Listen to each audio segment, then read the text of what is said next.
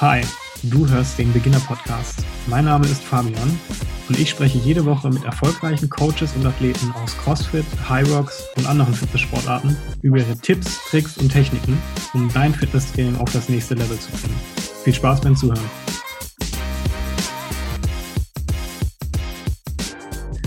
Herzlich willkommen.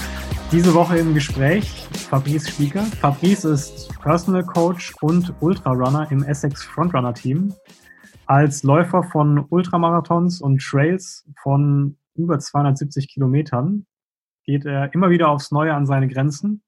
Unter anderem hat er schon 120 Kilometer in 15 Stunden und 14 Minuten absolviert. Ja, das hat man richtig, 15 Stunden und 14 Minuten laufen. Das ist beeindruckend. Fabrice wohnt und läuft in und um Hamburg herum und ich sage, schön, dass du da bist. Fabrice, grüß dich. Vielen Dank für die Möglichkeit. Fabrice, erste Frage vorweg. Wie wirkt sich Corona auf deine Wettkampfpläne dieses Jahr aus? Sehr schwierig, weil die Saison grundsätzlich gerade schon äh, fast vorzeitig beendet ist, bevor sie richtig angefangen hat. Bis jetzt sind wir dabei, Wettkämpfe tief in den Juli hinein zu streichen bzw. zu verschieben. Also gefühlt ähm, wird fast jeder zweite Lauf äh, zwischen September und Oktober stattfinden. Ähm, an sich müssen wir einfach äh, abwarten, wie die Situation sich äh, verhält und versuchen einfach im Training am Ball zu bleiben. Also das ist halt wirklich das, das Schwierigste für Leute, die ähm, natürlich aus der Leidenschaft heraus arbeiten, aber auch gewisse Ziele sich oder Highlights und Wettkämpfe sich im Jahr ähm, versuchen festzumachen. Ähm, wenn die jetzt wegbrechen, trotzdem am Ball zu bleiben und ähm, sehr diszipliniert weiter zu kämpfen. Mhm. Was wären so deine äh, Highlight-Events dieses Jahr gewesen? Also ich hatte in der Tat ähm, einen mehrtägigen Wettkampf in Nepal eigentlich vorgehabt. Der wäre jetzt ähm, schon im April gewesen. Das ist natürlich äh, komplett an ACTA gelegt. Ähm, ein sehr großes ASICS-Event wäre jetzt eben auch jetzt im Frühling der Paris-Marathon gewesen, wo wir natürlich ähm, mit extrem vielen Sportlern ähm, starten wollten, eine wirklich tolle Aktion geplant hätten. Und ähm, für die Trailrunner und für die Ultrarunner ist eigentlich so das dritte Quartal das ereignisreichste. Das sind ähm, Events eben wie zum Beispiel der Zugsport Ultramarathon oder eben die Alpenüberquerung. Aber naja, wir nehmen es wie es Wie viele Events läufst du so im Jahr? Das ist relativ unterschiedlich, weil ich das vor anderthalb Jahren ähm, deutlich intensiviert habe. Bei Hauptwettkämpfen, wo man sagt, dass man das jetzt wirklich als Highlight für sich positioniert, ist man ungefähr bei fünf bis sieben Wettkämpfen. Und ähm, man nimmt eben kleinere Ultras oder auch kleinere Marathondistanzen für sich einfach als ähm, Race-Check oder einfach als ähm, schnelle Trainingseinheit mit dazu. Okay. Ich finde das witzig, wie du sagst, kleine, kleinere Marathons als, als Trainingseinheiten. Ich habe letztes Jahr im Oktober war es, meinen ersten Marathon hinter mich gebracht. War ein großer Spaß, aber ich muss sagen, die Vorstellung dann von Marathon auf eine längere Distanz zu gehen, ist schon beachtlich. Ähm, wie kann man sich das vorstellen? Wie sehr tut es denn weh? Also ich glaube, jeder von den Zuhörern kann sich vorstellen, okay, 10 Kilometer oder 20 Kilometer kann ich, das tut weh. Marathon tut auch schon weh, aber wie ist das dann, wenn man mal wirklich lang geht? Also sage ich mal so, so 70 Kilometer plus oder vielleicht sogar die 100er Marke knackt. Naja, es ist an sich, ist es ein Prozess. Ähm, man macht es im Idealfall ja nicht so, dass man ähm, den einen Monat einen Halbmarathon läuft, äh, ein Vierteljahr später den Marathon und dann sagt man, okay, jetzt laufe ich mal irgendwie zwei Marathons am Stück, sondern man baut das irgendwie progressiv auf und im Idealfall passt man eben auch sein Training so dementsprechend an. Aber jeder, der allein schon mal irgendwie drei oder dreieinhalb Stunden lang auf den Beinen war oder dieser klassische Marathon-Effekt weiß schon, dass bei Kilometer 28, 30 die erste Mauer kommt. Ähm, und das wird danach natürlich auch nicht weniger und auch nicht angenehmer. Aber es ist auch irgendwann gerade im Ultralaufen einfach eine Frage des eisernen Willens und ähm, der Toleranz, ne? einfach ähm, diese mentalen Hürden einfach hinzunehmen und überwinden zu können, weil man einfach weiß, es kommt auch irgendwann Licht am Ende des Tunnels. Und ähm, auf der anderen Seite natürlich auch eine gewisse Schmerztoleranz, weil ähm, wer 70 oder 80 Kilometer läuft, also wir fühlen uns jetzt nicht jungfräulich, wenn wir da die Ziellinie überschreiten in dem Moment wahrscheinlich schon noch wieder einigermaßen frisch durch das Adrenalin und die Endorphine, ja. das Glücksgefühl, das man geschafft hat, aber danach wird es wahrscheinlich eher unangenehm. Wie lange brauchst du dann, um, um dich von so einem Event zu erholen? Auch das passt sich ähm, mit zunehmender ähm, Wettkampf- und Trainingserfahrung natürlich an. Und grundsätzlich kannst du sagen, dass du eigentlich fast pro gelaufenen Kilometer gefühlt einen Tag brauchst, um 100% ähm, Regeneration abholen zu können. Also wenn du jetzt 70 Kilometer läufst, brauchst du natürlich keine 70 Tage mehr. Aber um ein Gefühl dafür zu bekommen, ähm, sind die nächsten sieben bis zehn Tage natürlich auch ein bisschen träger, ein bisschen unangenehmer. Und da ist eben auch die Frage, ob ich jetzt einfach diese Regenerationsphase einfach aussetze, esse und äh, schlafe oder eben auch da aktiv irgendetwas ähm, Förderliches mache, sei es Massage, sei es regeneratives Training, sei es ähm, Wassereinheiten oder ähnliches, wie ich auch mit Schlaf und mit ähm, Ernährung arbeiten kann. Da hat jeder so sein eigenes Gefühl dafür. Mhm. Und auch das wird, sage ich mal, mit, mit zunehmender Belastungshäufigkeit ähm, einfach besser, ne? wie sich der Körper eben anpasst. Wie bist du in das ganze Thema reingekommen? Ähm, überraschend. Also in die Lauferei an sich bin ich vor ungefähr sieben, sechs, sieben Jahren einfach als Trainer so ein bisschen mit reingeschwuppt, weil ich einfach die ersten Kundenanfragen hatten. Jemand, der mal einen Halbmarathon laufen wollte, auf einmal mal einen Marathon oder den, die ersten olympischen Triathlon und, ähm, sage ich mal, als ambitionierter Trainer versuchst du natürlich auch deine Sprösslinge zu unterstützen. Das heißt, wenn die ersten längeren Läufe im Trainingsplan ähm, anstehen, bist du als Trainer einfach aktiv dabei und begleitest, ne? um auf der Seite zu sehen, wie sie sich verhalten, wie sie sich weiterentwickeln, wann sie einbrechen, einfach da didaktisch ein bisschen mitwirken zu können, aber einfach auch um dieses Gemeinschaftsgefühl zu wecken, ne? dass du als Trainer da bist, dass man sich nicht alleine das erstmal über 20 Kilometer prügeln muss, sondern man hat irgendwie einen erfahrenen Guide an seiner Seite, was einfach sehr wichtig ist. Und da habe ich in der Tat so ein bisschen Blut geleckt und einfach den Laufsport für mich ähm, neu entdeckt. Ich war zwölf Jahre lang im Leistungssport Handball tätig, bis ich als bis ins junge Erwachsenenalter danach eben letzten Endes nur noch Allround-Sport gemacht. Aber wenn man einmal so ein bisschen auf Leistungssport getrimmt war ähm, und dann wieder so ein bisschen, so ein bisschen ehrgeiziger äh, da reinschriftet, ähm, hat man relativ schnell wieder so eine gewisse strengere Affinität zu etwas und ähm, damit einfach angefangen, so die ersten kleinen ähm, Läufe für mich zu planen, so ein bisschen gewissenhaft daran zu gehen, die ersten Wettkämpfe. Und dann ist letztendlich immer die Frage, okay, was kommt halt als nächstes? Ne? Und so entwickelt sich das dann relativ schnell bei jemandem, der vielleicht eh so den Drang zu etwas Extremen hat, ähm, das Ganze weiterhin auszubauen. Mhm. Wie, also, wie kann ich mir das vorstellen? Was war dann, sage ich mal, dein, dein erstes Event, was dann über die Marathon-Distanz hinausgegangen ist? Also in der Tat war es bei mir so, dass ich meine ersten zwei oder drei Marathons, glaube ich, sogar gar nicht alleine gelaufen bin, sondern einfach meine Kunden betreut habe und gepaced habe während des Wettkampfs. Mhm. Ähm, und ich glaube, bei meinem mein erster Marathon, den ich gelaufen bin, der war auch mit einer Kundin, die ich darauf vorbereitet habe. Das war der Haspa-Marathon, glaube ich, vor drei oder vier Jahren hier in Hamburg. Ähm, und wir haben unser Ziel erreicht. Wir sind erfolgreich über die 42 Kilometer gefinisht. Und ich bin danach, glaube ich, noch ähm, zehn Kilometer weiter gerannt weil ich Lust hatte. Also das war dann so meine Einstellung. Ähm, von da habe ich da meine ersten inoffizielle Ultradistanz eigentlich gelaufen.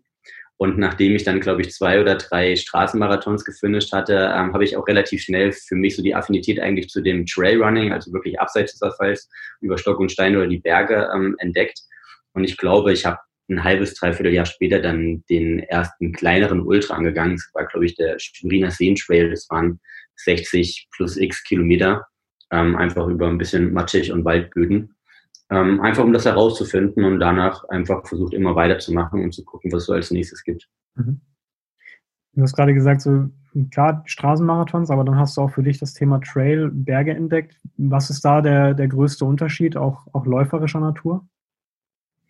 Also der größte Unterschied ist einfach das Erlebnis. Ähm, für mich muss eine Laufstrecke, beziehungsweise vor allem jetzt auch, wenn es was Längeres ist oder ein Wettkampf ist, irgendwo einen Sinn ergeben. Ich bin kein Freund davon, ähm, x-beliebige Asphaltstraßen durch Städte zu ziehen, ähm, gefühlt ähm, auf jede einzelne Sekunde achten zu müssen, damit ich mich ja irgendwie über eine Marathondistanz um drei Minuten verbessere, sondern ich möchte das Erlebnis an sich wirklich genießen. Ähm, ich brauche die Verbindung zur Natur. Und ähm, da ich eigentlich aus dem, aus dem Mittelgebirgen komme, also generell einfach auch in den Bergen groß geworden bin, ähm, ist es für mich einfach ein Gefühl von, von Freiheit und zum Teil von Demut, ähm, diese Natur belaufen zu können. Und gerade im Trailrunning ist es letzten Endes so, ähm, kein Anstieg ist zu steil, kein Weg ist zu lang und wo kein Weg ist, da sucht sich ein Trailrunner seinen Weg. Das heißt, es geht halt wirklich cross-country über Stock und Stein, über Wurzeln. Ähm, und man versucht ähm, letzten Endes ähm, so sein eigenes Abenteuer letzten Endes zu starten. Hm. Cool. Ja, das kann ich gut nachvollziehen. Ich bin auch ultra gerne in den Bergen. Nochmal was anderes, finde ich, als in der, in der Stadt zu rennen.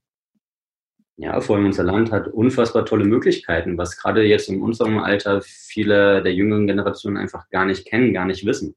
Ähm, man ist am See, man ist am Strand oder man ist in der City oder im Stadtpark.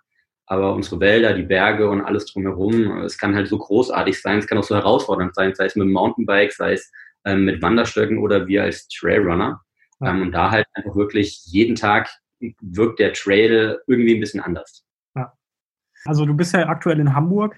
Ähm, da ist es mhm. wahrscheinlich mit Bergen ein bisschen schwieriger. Wie gestaltest du da dein Training, wenn du dich jetzt, du hast ja gesagt, du möchtest irgendwie im, ähm, wolltest im April Richtung ähm, Nepal gehen. Das ist ja doch nochmal ein bisschen was anderes mit der Höhenluft. Wie gehst du damit um? Wir Hamburger sind ja grundsätzlich sehr stolz auf unsere Harburger Berge, die wir im Süden von Hamburg haben. Da ist immerhin der höchste Punkt 120 Meter. Ähm, das heißt, wenn man da 40 Kilometer am Stück unterwegs ist, hat man auf jeden Fall ein paar Anstiege schon mal gemacht. Ähm, dadurch, dass ich wirklich ähm, Sport und Trainingslehre meine Professionen habe, hat man natürlich ein gewisses Know-how, um einfach auch mit einem Laufband oder mit gewissen Trainingsmöglichkeiten und auch vielen Treppen, die jede Stadt bietet, ähm, gewisse Belastungen zu simulieren. Aber nichtsdestotrotz brauche ich einfach die Praxis einfach auch wirklich im Anstieg. Für mich ist der sogenannte Hausberg eigentlich äh, der Brocken im Harz. Das ist so im Umkreis von drei, vier Stunden der einzige Berg, wo ich gefühlt fast mal 1000 Höhenmeter am Stück ziehen kann mhm. ähm, und wenigstens diese Kraftbelastung in die Beine bekomme. Und ähm, das ist eben, was ich meine, dass man zwar seine sehr großen Highlight-Events hat, die jetzt in verschiedensten Ländern ähm, stattfinden, aber man sich eben auch kleinere Wettkämpfe oder Trainingscamps raussucht, in der Alpenregion zum Beispiel, ähm, in Frankreich oder sei es woanders, um das als auf der einen Seite natürlich als Wettkampf wahrzunehmen, aber eben auch als Training und ähm, Wettkampfsimulation für das wirklich größere Event. Mhm. Ne? Also du kommst halt nicht drum herum, wenn du da ein bisschen ehrgeizig rangehst, halt einfach wieder immer wieder verreisen zu müssen. Mhm.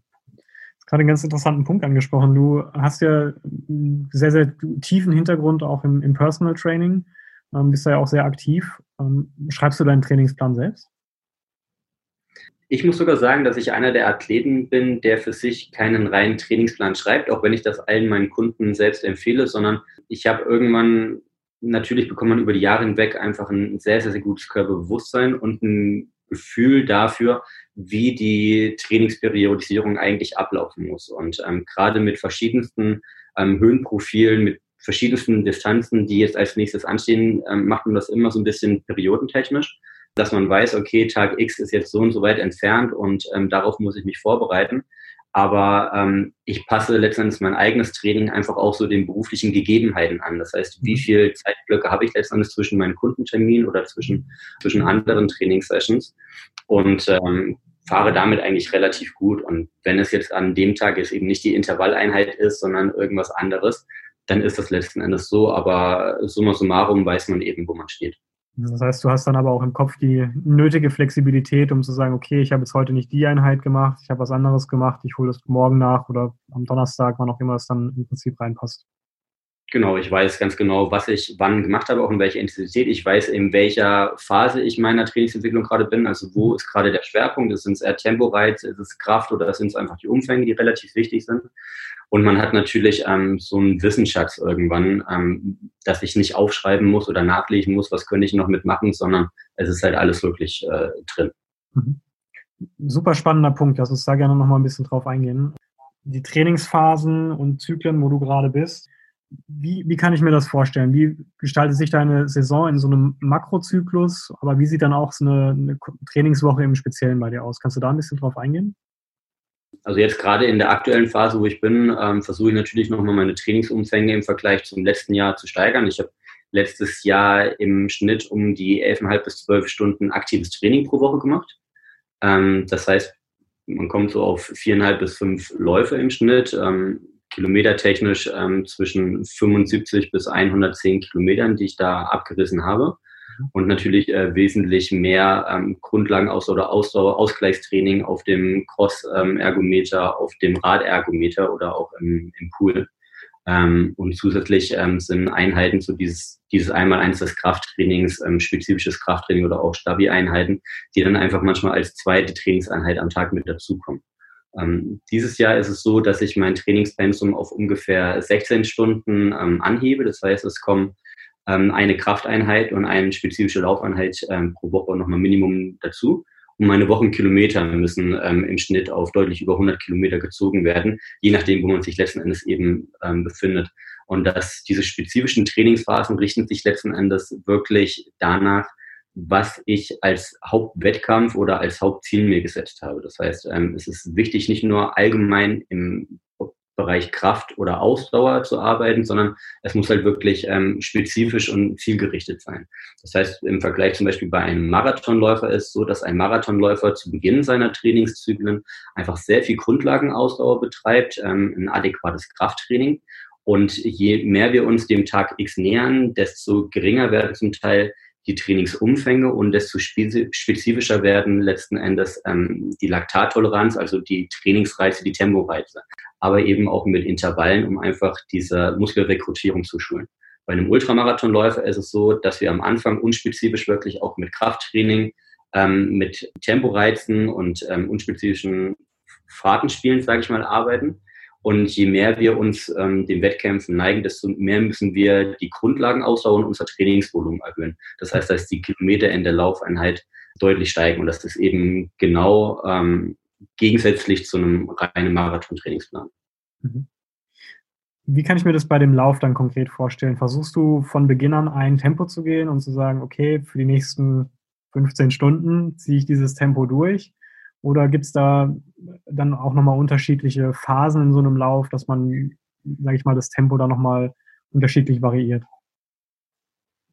Das Wichtigste ist halt, ähm, ob man relativ eben läuft oder ob du jetzt in einem Trail-Bereich bist. Ähm, das heißt, wenn du jetzt zum Beispiel so einen 100 Kilometer ähm, Straßenlauf nimmst, ähm, hast du letzten Endes irgendwann deinen Rhythmus gefunden. Du läufst dich warm, du weißt, wie dein Körpergefühl ist, man hat seine Erfahrung, man weiß ganz genau, was ist der Rhythmus, in dem ich mich gut fühle und wo ich am effizientesten möglichst lange laufen kann. Wenn du in einem Trail-Bereich bist, dann kommen auf 100 Kilometer gerne auch mal dreieinhalb oder viereinhalbtausend Meter positive Höhenmeter Anstieg und natürlich auch ähm, eine Gegenbelastung in einem schnellen oder längeren Downhill. Das heißt, da kannst du letztendlich deinen eigenen Rhythmus nicht äh, permanent durchziehen, weil sich die Lauffrequenz und einfach auch die Intensität ja nie, je nach Höhenprofil permanent verändern. Mhm. Wie ernährst du dich dann bei so einem Lauf? Also du musst ja, also du verbrennst ja Unmengen an Energie, soweit ich weiß, äh, in dem Zeitraum. Genau, also wenn du zum Beispiel jetzt äh, 100 Kilometer Laufen moderat angehst und irgendwas zwischen 10 und 12 Stunden, was so ein Autonormalverbraucherschnitt letzten Endes ist, wenn wir jetzt nicht über die Elite reden, dann verbraucht man da gerne auch mal seine 7.500 oder 8.500 Kilokalorien. Das Wichtigste ist aber, ähm, dass die Füllphase für deinen Speicher und dass du ready to start bist, das beginnt eben schon weit vor dem Wettkampf. Also dieses typische Carbloading zum Beispiel am Wettkampftag davor, ähm, das ist völliger Blödsinn, sondern du musst wesentlich früher anfangen, letztendlich deinen Körper darauf vorzubereiten und alle Speicher zu füllen. Während des Wettkampfs ist es natürlich so, dass du das Defizit nicht komplett auffangen kannst. Ähm, das Allerwichtigste ist letzten Endes ähm, die Versorgung mit Elektrolyten respektive Salz und einfach die allgemeine Flüssigkeitszufuhr, dass du einfach nicht dehydrierst. Und von der Ernährung her hat jeder Läufer eigentlich so sein eigenes Ding. Es gibt Läufer, die ballern sich von Käse über Würste bis hin zum Nutella-Brot alles rein.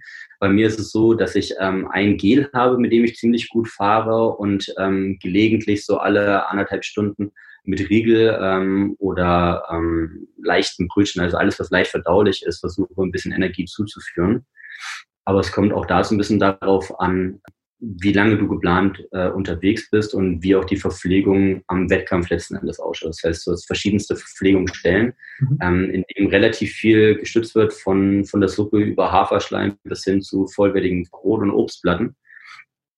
So hat jeder seinen eigenen Drive eigentlich. Ja. Ich, ich habe die ganze Zeit den, den Rennsteiglauf äh, ins Auge gefasst.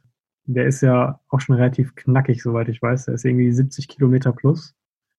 Ähm, das ist in der Tat mein, mein Heimatlauf. Also ich bin am Rennsteig geboren und aufgewachsen. Habe ihn, bevor ich mit dieser Ultra-Geschichte anfange, hatte ich den Rennsteiglauf selbst aber nie richtig auf dem Schirm. Also ich wusste natürlich, dass es diesen Lauf gibt und dass es einmal im Jahr halt ein super Event ist. Aber bis ich mich vor drei Jahren das erste Mal wirklich aktiv damit beschäftigt hatte, wusste ich gar nicht, wie krass diese Veranstaltung ist, ähm, dass es der größte Crosslauf Europas ist mit Gefühl irgendwie über verschiedene Distanzen bis zu 20.000 Teilnehmern oder so, also was völlig abartig ist, gerade für diese Region. ähm, aber ich habe es natürlich komplett gefeiert. Ähm, kann ich nur empfehlen. Also der Rennsteiglauf ist einer dieser Läufe, ähm, wo es einfach unfassbar viel Spaß macht, ähm, der definitiv laufbar ist. Also du musst natürlich, ähm, wenn du jetzt auf die Supermarathon-Strecke gehst, sind glaube ich 74, Kilometer, ähm, muss man natürlich eine gewisse Vorerfahrung mitbringen können, aber selbst die Marathondistanz ist ein unfassbar tolles Erlebnis mhm. und eben was ganz anderes, als einfach jetzt den 25. Straßenlauf ähm, anzugehen. Das ist eben das, was ich meinte. Einfach mal wirklich abseits des Asphaltlaufen. Das ist eine komplett andere Sportart, aber bietet eben so viel mehr Möglichkeiten. Und es geht gerade im Trailrunning, es geht nicht um Rekordjagd. Ja, mega. Ja, den muss ich mir auf jeden Fall mal äh, zu Gemüte führen. Ähm, was war bis jetzt dein, dein längster Lauf? Der längste Lauf war, ähm, den ich gefinisht habe, glaube ich, Anfang letzten Jahres, ähm, die Burgenland Extremtour. Das war ein 120 Kilometer Lauf ähm, in Österreich. Ein Drittel der Strecke ging dann durch Ungarn um den großen See und wieder in Österreich ins Ziel. Da ging es für mich einfach darum, ähm, diese, diesen mentalen Kampf einfach für mich alleine abarbeiten zu müssen. Dass ich wusste, äh, es ist jetzt von der Szenerie nicht gerade die schönste Strecke Österreich äh, Ende Januar ist jetzt auch nicht gerade das beste Wetter zu erwarten. Ähm, es war ein sehr harter Boden. Und da ging es wirklich darum, ich wollte einfach wissen, bin ich in der Lage, einfach 120 Kilometer meinen Rhythmus zu laufen, gegen diese Barrieren ähm, kommen zu können und ähm, einfach auch so von meiner, von meiner allgemeinen Fitness und von meiner muskulären ähm, Konstitution ähm, herauszufinden, ob der Körper halt einfach so lange ähm, diese Belastung aushält. Ganz einfach, weil mein Ziel natürlich ist, irgendwann viel weiter und viel länger laufen zu können. Also mhm. für mich wie so eine Art Testlauf. Cool. Zwei Sachen dazu. Du sagst gerade diese mentalen Hürden, die da kommen in so einem Lauf. Kannst du das ein bisschen näher beschreiben? Also vorhin hast du schon gesagt, okay, jeder kennt es, wenn, wenn man einen Marathon macht, irgendwie bei Kilometer 28 kommt, kommt dieser, dieser Mann mit dem Hammer. Ähm, wie geht es dann weiter? Also nehme ich mal mit auf, auf die Reise von den 120 Kilometern.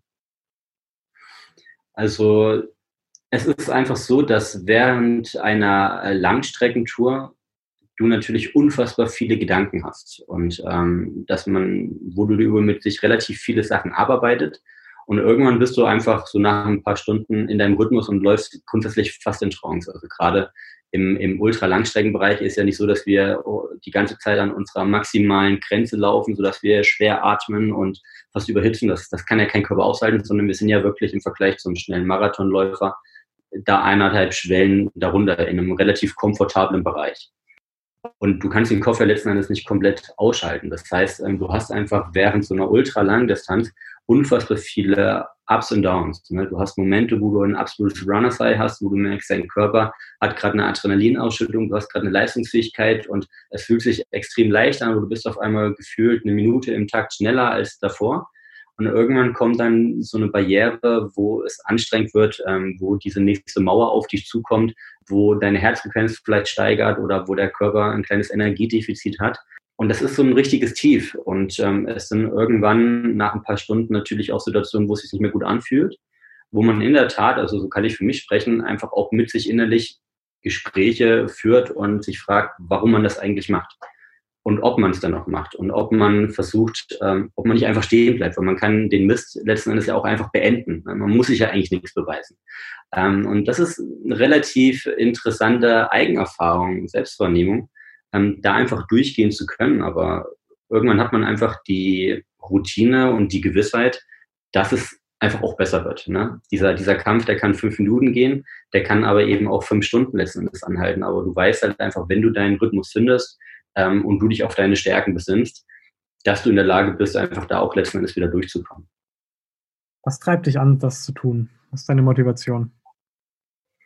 Ich feiere einfach die Bewegung. Also ähm, bei mir ist die Geschichte so, dass ich bis zum jungen Erwachsenenalter zwar Leistungssport Handball gemacht habe, aber auch ähm, seit früher Kindheit wirklich massiv fett war. Also das kann man auch nicht anders nennen. Es waren jetzt nicht fünf Kilo zu viel, sondern es waren eher 40 Kilo zu viel ähm, und bin einfach mit der Sportart damals ähm, fett geworden, sodass das das Phänomen war, dass ich im Handball ziemlich gut war. Aber ich konnte auch nur das. Also ich konnte 90 äh, Minuten da gefühlt durch die Halle ballern. Äh, und das auch ganz okay. Ich konnte aber keinen Klimmzug, keinen Liegestütz oder irgendwie fünf Kilometer gerade ausrennen. Und die ganze Transformation und diese Weiterentwicklung, das ist etwas, was ich mir selbst erarbeitet habe und worauf ich auch letzten Endes immer stolz war und auch weiterhin stolz bin. Und durch meinen Beruf, da ich eben gerade auch in der, in der Sporttherapie angesiedelt bin, weiß ich einfach, dass es unfassbare viele Menschen gibt, die nicht mit so einem Wandel oder mit so einer körperlichen Fitness, sage ich mal, ausgestattet sind, dass ich in der Lage bin, ähm, es mir erarbeitet zu haben und dass man einfach letztendlich auch das Glück äh, der Gesundheit auf seiner Seite hat. Ähm, und von daher ist es, ist es einfach für mich ein Selbstverständnis und ein purer Genuss, ähm, gefühlt für andere mitzulaufen. Das merkt man richtig. Also die Begeisterung für das Thema ist äh, auf jeden Fall gegeben. Mal vorwärtsblickend, also was ist so dein, dein großes Ziel? Also mein großes Ziel ist es grundsätzlich auf der einen Seite irgendwann mal auf dem Podest zu stehen. Ähm, das heißt, ich muss natürlich, ich bin natürlich jetzt nicht der Schnellläufer, also ich würde nie einen Marathon oder einen 80 Kilometer Lauf letzten Endes gewinnen, es sei denn, ich wäre der einzige Starter. Ich weiß aber, dass ich derjenige bin, der einfach nicht aufhört zu laufen. Das heißt, ähm, meine Stärke liegt letzten Endes in der Kontinuität und dass ich ähm, einfach den Schalter umlegen kann und einfach eine relativ hohe Schmerztoleranz habe. Das heißt, ich habe mir auf jeden Fall aufs Ziel gesetzt, bei einem Wettkampf, der jetzt nicht äh, so uninteressant ist, irgendwann auch mal wirklich in bessere Platzierungen zu kommen. An sich sind meine Kernwettkämpfe aber wirklich die wirklich langen Ultras. Das heißt, ich versuche mich auf Wettkämpfe jenseits der 100 Meilen zu spezialisieren. Das heißt, alles von 160 Kilometer aufwärts. Und ähm, ich möchte einfach herausfinden, wo das Limit ist. Wo ist körperlich das Limit? Wann, wann will der Körper letzten Endes nicht mehr? Und wo ist vielleicht auch irgendwann mental das Limit für mich erreicht, ähm, sodass ich wirklich aufhören muss ähm, und sage jetzt hier und nicht weiter. Aber ich kann dem Kind jetzt noch keinen richtigen Namen geben. Okay. Also jetzt, äh, ich kenne irgendwie die, die Western States 100. Äh, das ist ja in Amerika irgendwie so ein ganz bekanntes Ding. Das sind ja auch 160 Kilometer ich glaube, durch die Rockies, wenn ich es richtig in Erinnerung habe. Richtig schön viele Höhenmeter dabei. Habe da ein Video gesehen, das sah echt irre aus. Ist cool. Also ich glaube, wenn man das kann und mal gemacht hat, sowas in der Art. Ja, also der Western State 100 ist einer der legendärsten Ultra-Wettkämpfe ähm, auf der Welt. Es war, glaube ich, der erste 100-Meiler, äh, erste reguläre 100-Meiler in den USA. Ist, wie gesagt, eine absolute Legende und einer dieser Wettkämpfe, genauso auch wieder ähm, UTMB, also Ultra Trail du Mont Blanc, zu dem man sich qualifizieren muss und ähm, dann letzten Endes auch ähm, eingeladen wird zu gewissen Wettkämpfen. Es ist gar nicht so leicht, dass man sagt, okay, ich äh, zahle jetzt die Stadtgebühren und kann starten, sondern es gibt einfach gewisse ähm, Wettkämpfe, die so einzigartig sind, ähm, dass man sich dafür wirklich qualifizieren muss. Einfach auch über die Qualifikationszulassung ähm, hinweg ähm, zu bestätigen, dass man eine gewisse Erfahrung hat, einfach auch eine körperliche Fitness, mhm. da durchkommen zu können. Weil was natürlich auch wichtig ist, du sollst natürlich nur an der Startlinie stehen, wenn du auch eine gewisse ähm, Routine hast und Sicherheit, ähm, dass du auch ins Ziel kommst. Ne? Mhm. Weil es wirklich doch ein Unterschied ist, ähm, ob ich äh, 40, 80 oder 160 Kilometer laufe. Für mich ist der Western States ähm, jetzt gar nicht so das Ende der Fahnenstange, sondern für mich geht es wirklich eher in die Region von weit über 200 Kilometern. Mhm. Und ähm, ja, schauen. Mega inspirierend. Ich finde das total beeindruckend, muss ich sagen. Weil du, also, ne, man kann sagen, okay, ähm, du kannst deinen, deinen Arbeitsalltag natürlich ein Stück weit freigestalten, aber nichtsdestotrotz, du arbeitest nebenher. Und findest dann trotzdem die Zeit für das notwendige Training, um solche Strecken abzuziehen. Und ich glaube, egal wie viel man trainiert, letzten Endes ist es dann doch eine, eine Kopfsache, ähm, dadurch zu kommen, weil ich glaube, ab einem gewissen Grad ist, glaube ich, egal, ob du davor 105 oder 110 Kilometer in der Woche abgespult hast. Ich glaube, irgendwann musst du einfach nur mit dem Kopf dabei sein. Das ist zumindest mein Eindruck, wenn ich das so jetzt anhöre. Und das ist echt cool. Führt mich auch zum, zum nächsten Thema. Du bist, bist Personal Trainer. Ähm, du selbst hast ja, glaube ich, kein Problem, dich zu motivieren, Sport zu machen. Wie siehst du das bei anderen aus deiner Erfahrung als Personal Trainer? Was kannst du anderen mit auf den Weg geben, um zu sagen, hey, ich möchte mit Sport anfangen, ich möchte meine Ziele erreichen oder überhaupt mal Ziele erreichen? Was sind so deine Einsichten bisher? Ja, die Grundsatzfrage ist ja, Grundsatz ist ja wirklich, ähm, was ist der Antrieb? Ähm, und es geht gar nicht unbedingt ähm, erstmal darum, Ziele zu erreichen, sondern viel schlimmer ist es für viele Menschen überhaupt erstmal das Hauptziel zu identifizieren. Ähm, man weiß, dass Leute unzufrieden sind. Ähm, sie, sie, sind unzufrieden, man weiß jetzt nicht unbedingt ähm, warum. Aber wirklich da das zu spezifizieren und ähm, präzise sagen zu können, pass auf, ähm, Tag XY, das heißt, ich habe entweder ein Leistungsziel, ein Event, ich habe ein Ziel, das ich irgendwo erreichen möchte Ähm, das muss man versuchen erstmal herauszufinden. in dem Moment, wo ich für mich wirklich ein, ein ehrliches ähm, und halbwegs realistisches Ziel definiert habe, ist es ja schon der Beginn der Reise. Und dann ist es für einen Trainer auch nicht das größte Problem, jemanden da auf dem Weg zu begleiten. Aber Leute an sich müssen letzten Endes diesen, diesen Antrieb überhaupt erstmal bekommen. Hm. Was sind aus deiner Erfahrung heraus so die wesentlichen Antriebskräfte? Ja, die, die Hauptmotive sind natürlich immer, dass jemand unzufrieden ist mit seinem Gewicht oder mit seinem Körper.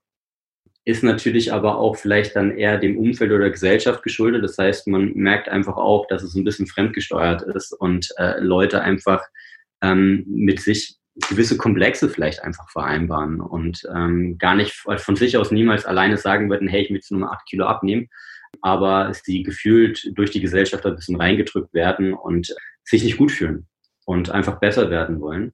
Und auf der anderen Seite haben wir natürlich ähm, die High-Performer, ähm, die immer nach mehr streben. Sei es Ruhm, sei es im Wettkampf, sei es Anstrengung, aber sich eben letzten Endes von, von, von morgens bis abends einfach wegballern müssen. Ähm, das sind so die zwei Hauptkategorien, die wir letzten Endes haben. Gehst du mit den Kategorien unterschiedlich um? Ja, definitiv. Ich muss sagen, ich als Trainer bin wirklich ein Arschloch. Und es gibt für mich nur zwei Kundenkategorien, die absolut müssen und in einer gewissen Bringschuld sind. Das sind auf der einen Seite Patienten, die wirklich aus gesundheitlicher Sicht die Pflicht haben, an sich arbeiten zu müssen. Da gibt es auch keinen Wenn und Aber. Und das sind massiv übergewichtige Menschen die äh, vielleicht mit ihrem Übergewicht glücklich sein sollen. Wir reden jetzt nicht über 10 Kilo mehr oder weniger, sondern wir reden wirklich über krankhaftige, äh, krankhafte Gewichtsstörungen. Ähm, die beiden Gruppen sind für mich Personen, mit denen ich ähm, sehr hart ins Gericht gehe, wo ich äh, unfassbar fordernd bin und die einfach abliefern müssen, weil es da äh, um Lebensqualität, um Lebensalter und eventuell Kollateralschäden geht. Mhm. Alles andere, wenn einfach nur jetzt jemand ein bisschen hübscher aussehen möchte, ein bisschen schneller werden möchte oder und Co., das sind Gruppen, die sehr viel Eigenantrieb mitbringen müssen. Ja, ich glaube, dass die erste Gruppe ähm, ist im Zweifel auch diejenige, die intrinsisch vielleicht leichter motiviert ist, oder? Patienten meinst du? Ja. Ja. Also gerade, gerade Patienten. Bei Übergewicht bin ich, also massivem Übergewicht bin ich mir nicht sicher, wie du sagst. Manche fühlen sich ja in ihrem Körper dann trotzdem wohl. Ähm, aber wenn du jetzt aus so einer Patientensicht kommst, glaube ich, da ist dann schon nochmal ein anderer Antrieb dahinter. Würde ich jetzt vermuten das sind auch die, die zuhören, die mitdenken und die ihre verdammten Hausaufgaben machen, wenn der Trainer oder der Physiotherapeut mal wirklich sagt, was so eigentlich die To-Do-Liste ist. Ähm, weil sie wissen, ähm, es verändert deren Lebensqualität oder es geht einfach um die Rehabilitation, dass sie irgendwann einfach ähm, möglichst keine Beschwerden mehr haben möchten wer da den Knall noch nicht gehört hat, ist ja wirklich selbst dran schuld. Leider ist es so, dass es bei manchen Leuten auch nicht erst einmal knallen muss, der erste Bandscheibenvorfall, der erste Infarkt oder die Diagnose Bluthochdruck, sondern es muss manchmal noch in ein, zwei weiteren Schritten schlimmer werden, bis sie es dann irgendwann hören, aber dann machen sie letzten Endes auch, weil es aber auch so einfach ist. Ähm, wir haben so viele Experten, gerade jetzt in, in unserer Gesellschaft, ähm, so viele Leute und es ist manchmal doch so einfach, ähm, deutliche Verbesserungen zu erzielen.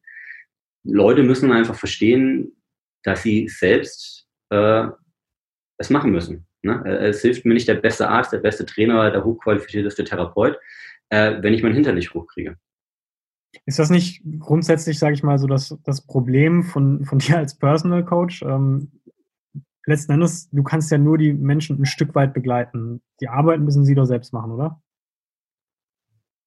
Das definitiv. Ähm, das ist auch so, deswegen, das unterscheidet auch einen professionellen Trainer äh, von irgendeinem Fitnessbespaßer, Animateur, sage ich mal. Ne? Ähm, grundsätzlich haben wir nur, oder ich für mich jetzt, äh, nur Stammkunden, also nur Langzeitprojekte, Kunden, die mit mir anfangen zu arbeiten und in der Regel nicht aufhören, weil es irgendwo einen roten Leitfaden gibt und weil es ein Ziel gibt. Ne? Sei es wirklich die Rehabilitation oder sei es, dass sie irgendwann mal ein Ziel definiert haben, haben das Ziel eventuell schon erreicht und dann geht es ja danach noch weiter, merkt aber als ähm, erfahrener Trainer, ob jemand zuarbeitet oder ob er sich nur auf diese ein, zwei Stunden in der Woche ähm, Personal Training drauf verlässt. Was sind so für dich die, die schönsten Erlebnisse als äh, Personal Trainer? Das ist so schwer zu sagen. Also man erlebt in, in Fitnessstudios oder auch in Kundensituationen so viele surreale, absurde Geschichten, dass ich gefühlt irgendwann, glaube ich, mal eine Satire schreibe. ähm, jetzt Bock. weiß ich gar nicht, was ich abrufen kann. Aber es sind einfach wirklich die Standardsituationen, dass Leute nicht, nicht verstehen, dass diese eine Stunde oder zwei Stunden in der Woche mit dem Trainer zwar effektiv sind, wenn aber fünf Tage Cheating und Faust sein dem gegenüberstellen, das eine ganz einfache Rechnung ist, die auch ein mhm. Grundschulkind ähm, beantworten kann. Dieses Unverständnis ähm, und diese Trägheit irgendwann, äh, Sachen nicht abarbeiten zu wollen, das ist halt wirklich absurd. Ne? Also ich habe eine Kundin, mit der ich sehr erfolgreich über zwei Jahre lang hin gearbeitet habe, ähm, gefühlt 25 Kilo abgenommen. Danach kam so eine gewisse Lässigkeit, also so eine gewisse Routine und ähm, Selbstvertrauen natürlich zurück. Aber sie hat nicht äh, im Blick behalten, dass sie jetzt dort ist, weil sie zwei Jahre lang wirklich eisern daran gearbeitet hat, mhm. sondern ähm, sie ist so ein gewisser alte Muster zurückverfallen, hat trotzdem weiterhin mit mir trainiert. Zwar natürlich ein bisschen unregelmäßiger, als wir es davor gemacht haben, sodass wir jetzt am Punkt sind, dass sie diese 25 Kilo mit Personal Training wieder draufbekommen hat. Ne? Ähm, wo ich auch beigebracht habe, dass jetzt nicht gerade so die beste Referenz für mich als Trainer ist. ähm, aber halt, es ist halt einfach so, dass das Thema Mindset, worum geht es und was ist es mir letzten Endes einfach auch wert.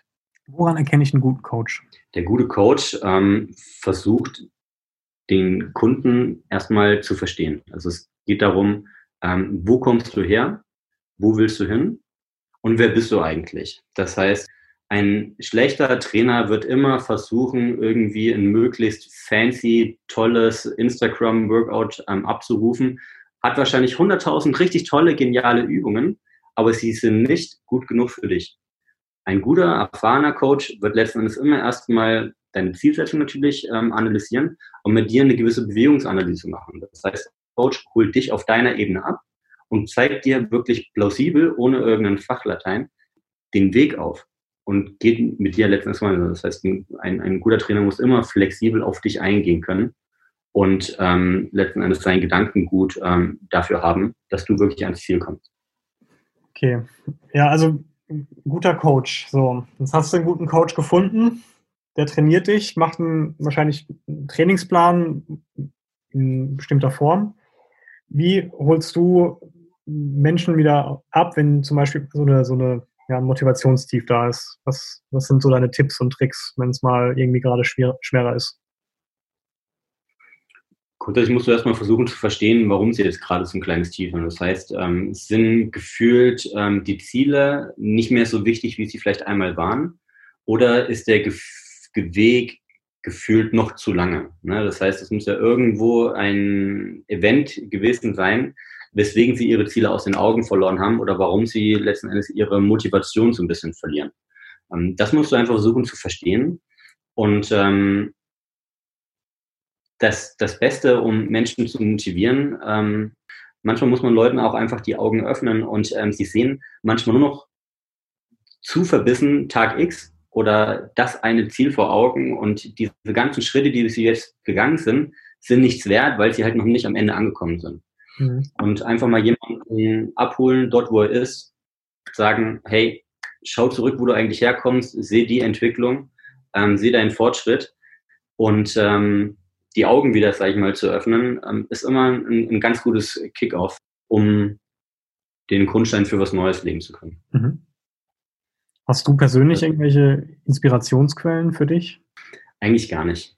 Ähm, ich bin einer, der wirklich äh, sehr empirisch ähm, auf der einen Seite ist, aber einfach, einfach machen.